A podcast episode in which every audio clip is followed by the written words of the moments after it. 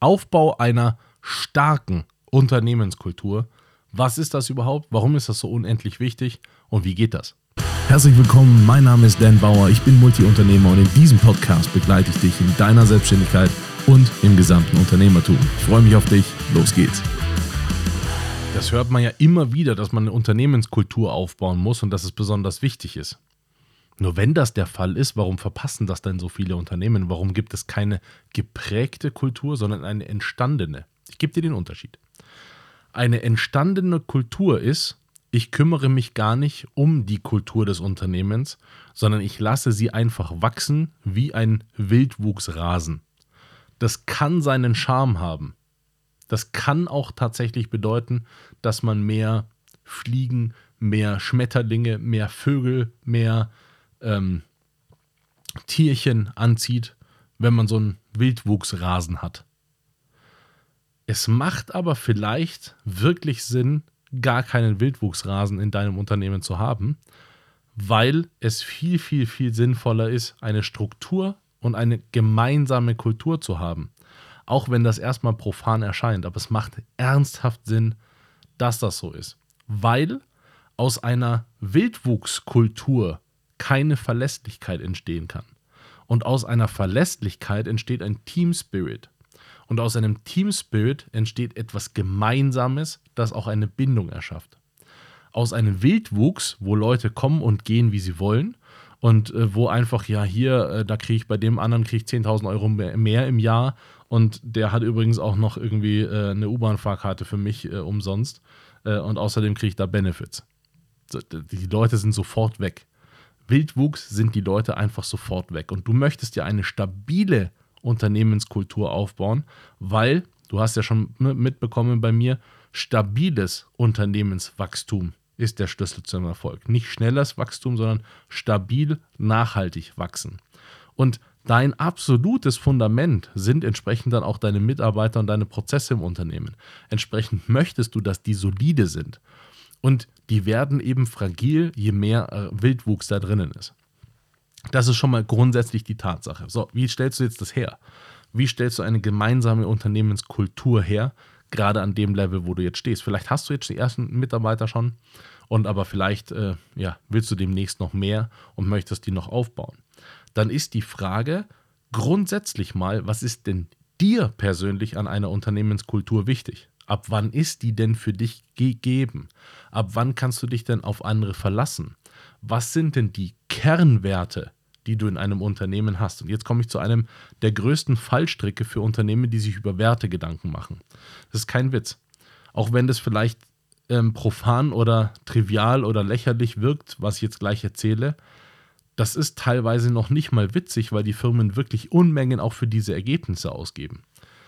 Ich sehe das reihenweise, dass ich in Unternehmen gehe und die sagen, wir haben ganz klare Werte bei uns definiert. Dann sage ich, aha, interessant, erzähl doch mal. Und dann führen die dich meistens, ich weiß nicht, warum das die Idee ist, vielleicht wird das von diesen Beratern so erzählt, aber meistens führen die dich in die Küche. Und an der Küche, an der Wand gibt es einen Zettel, da stehen die Unternehmenswerte drauf. Oder wir haben da mal eine E-Mail rumgeschickt. Geil. Unternehmenswerte, die ich mir auswendig merken kann, sind auf jeden Fall tolle Werte. Da steht dann auf der Küchenwand oder auf einem Küchenzettel an der Tür stehen dann die Unternehmenswerte drauf. Und das Hauptproblem daraus, wirklich das Hauptproblem daraus ist, die drucken nicht, die funktionieren nicht. Und jetzt kannst du bei dir bitte im Unternehmen oder bei dir im Freundeskreis oder im Bekanntenkreis einfach mal fünf Leute fragen, was verstehst du unter Respekt? Und wenn du nicht mindestens von fünf Leuten sieben Antworten bekommst, dann Glückwunsch, da sind sehr reflektierte Leute bei dir unterwegs. Du wirst unterschiedliche Meinungen zu einem Wert bekommen. Die Frage ist, welche Werte sind dir wichtig, welche möchtest du in deinem Unternehmen gelebt haben, welche sind dir besonders wichtig und hast du die denn schon reflektiert? Du weißt, du kennst mich, wenn du keinen Reflexionspartner hast, wird es dir nicht gelingen können, deine Werte festzuziehen, so sehr du daran arbeitest.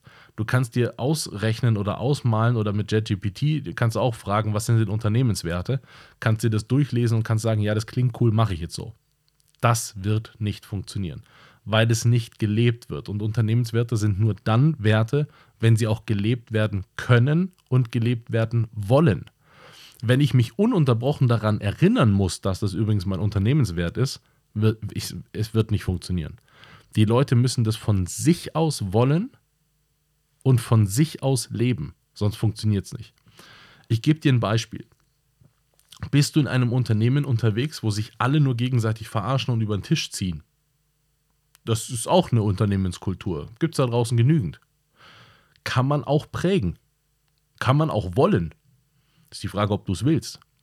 Dann ist das aber ein Konsens, den alle gleich feiern und sich alle gegenseitig über den Tisch ziehen. Habe ich auch wirklich selber erlebt. Ein anderes Unternehmen, da war es die Kultur, dass man sich anschreit. Das kennen wir jetzt. Die haben sich in Meetings angeschrien. Die sind aufgestanden, die haben sich angeschrien. Da war die Luft so dick, dass du gedacht hast, die verprügeln sich gleich. Ja, so arbeiten wir hier. Ach so, ja, cool. Ich, ich würde so nicht arbeiten wollen, aber ist, wenn ihr diese Kultur bei euch habt, ist völlig in Ordnung.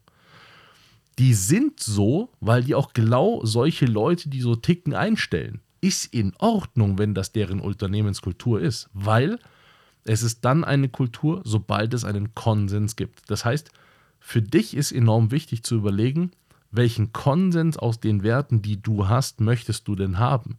Und bitte verbieg dich dabei nicht. Sei, sei am besten genauso, wie du bist.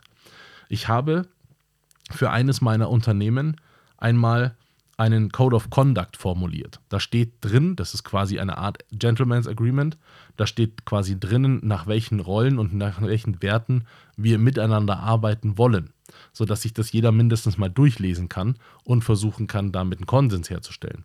Das habe ich mal formuliert als Grundlage, damit überhaupt mal was da ist. Und das schönste Kompliment dafür habe ich bekommen von jemandem, der gesagt hat, Dan, das ist super cool, weil du lebst genau diese Werte da drinnen, die da drinnen herrschen und genau deswegen bin ich bei dir. Das ist eines der schönsten Feedbacks, die ich jemals bekommen habe. Und genau das ist der Fall. Du hast als Grundlage, Grundlage den Zettel an der Tür hängen. Das ist die Grundlage, auf der man arbeitet. Das ist nicht das fertige Ergebnis sondern das ist die Grundlage, auf der man arbeitet und auf dieser kriegt man dann andere Leute dazu, die einem helfen, die einem unterstützen, die einem versuchen, diese Mission mit zu, er zu erfüllen, aber unter diesen gleichen Werterahmen, den man sich gesteckt hat. Also ist dieser Konsens enorm wichtig für dich. Und da brauchst du eben tatsächlich einmal deine Werte, die klar sind, die du unbedingt reflektieren musst, sonst sind diese Werte nicht klar. Dann musst du im Unternehmen formulieren, diese Werte hätte ich gerne und dann wählst du deinen neuen Mitarbeiter. Entsprechend dieser Werte aus und fragst die auch ab und prüfst die auch ab, ob auch die wiederum in der Lage sind, diese Werte überhaupt zu verstehen.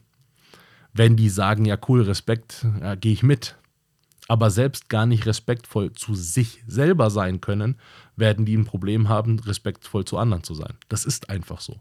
Das heißt, du musst auch schauen, nicht nur teilt jemand deine Werte so pauschal und klingt ja gut, sondern ist die Person gegenüber auch in der Lage, diese zu erfüllen oder füllen zu können oder zu wollen. Und nur dann, wenn das zusammenpasst, dann kannst du daraus eine Unternehmenskultur fördern und prägen. Anders wird das nichts. Wenn du das gemacht hast, schweißt du damit ein Team zusammen, das so großartig ist, das kaum auf Fluktuation äh, besteht und das sich immer gegenseitig unterstützt, selbst dann, wenn es mal schwierig wird. Und dabei wünsche ich dir wahnsinnig viel Glück und Erfolg. Das war es heute wieder mit einer spannenden Folge. Hoffentlich hat sie gefallen und wenn ja, dann lass mir bitte einen lieben Kommentar da, abonniere den Podcast und wenn er dir nicht gefallen hat, reich ihn bitte an jemanden weiter, den du nicht magst. Schau auch gerne auf meiner Webseite vorbei. Da findest du Informationen über Events und Workshops, die wir machen zum Thema Selbstständigkeit und Unternehmertum. Bis bald.